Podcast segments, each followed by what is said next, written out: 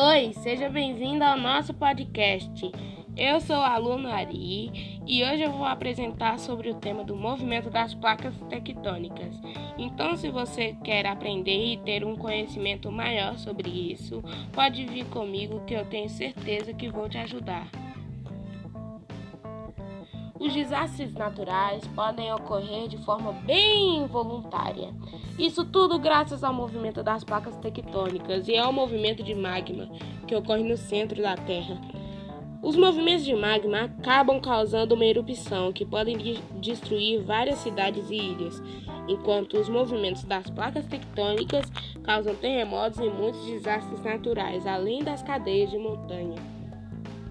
Como desastre, também podemos afirmar sobre a causa humana em relação ao aquecimento global, já que o derretimento das geleiras é inevitável e pode causar o aumento da quantidade de massa marítima.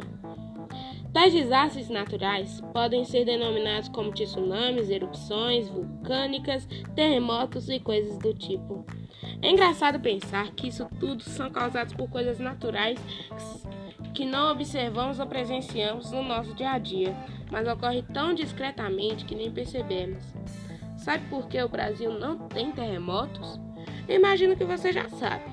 Mas isso acontece por causa que ele se localiza no centro de uma placa tectônica, ou seja, significando que é muito difícil de ocorrer terremotos estrondosos.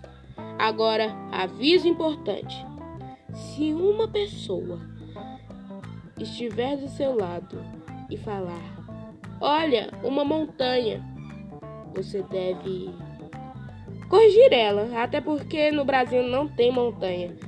Não está entendendo? Deixa eu te explicar.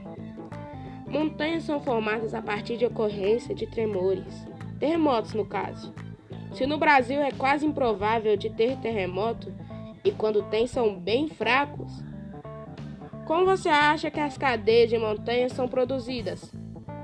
Espero que você tenha aprendido. Esse foi o nosso podcast.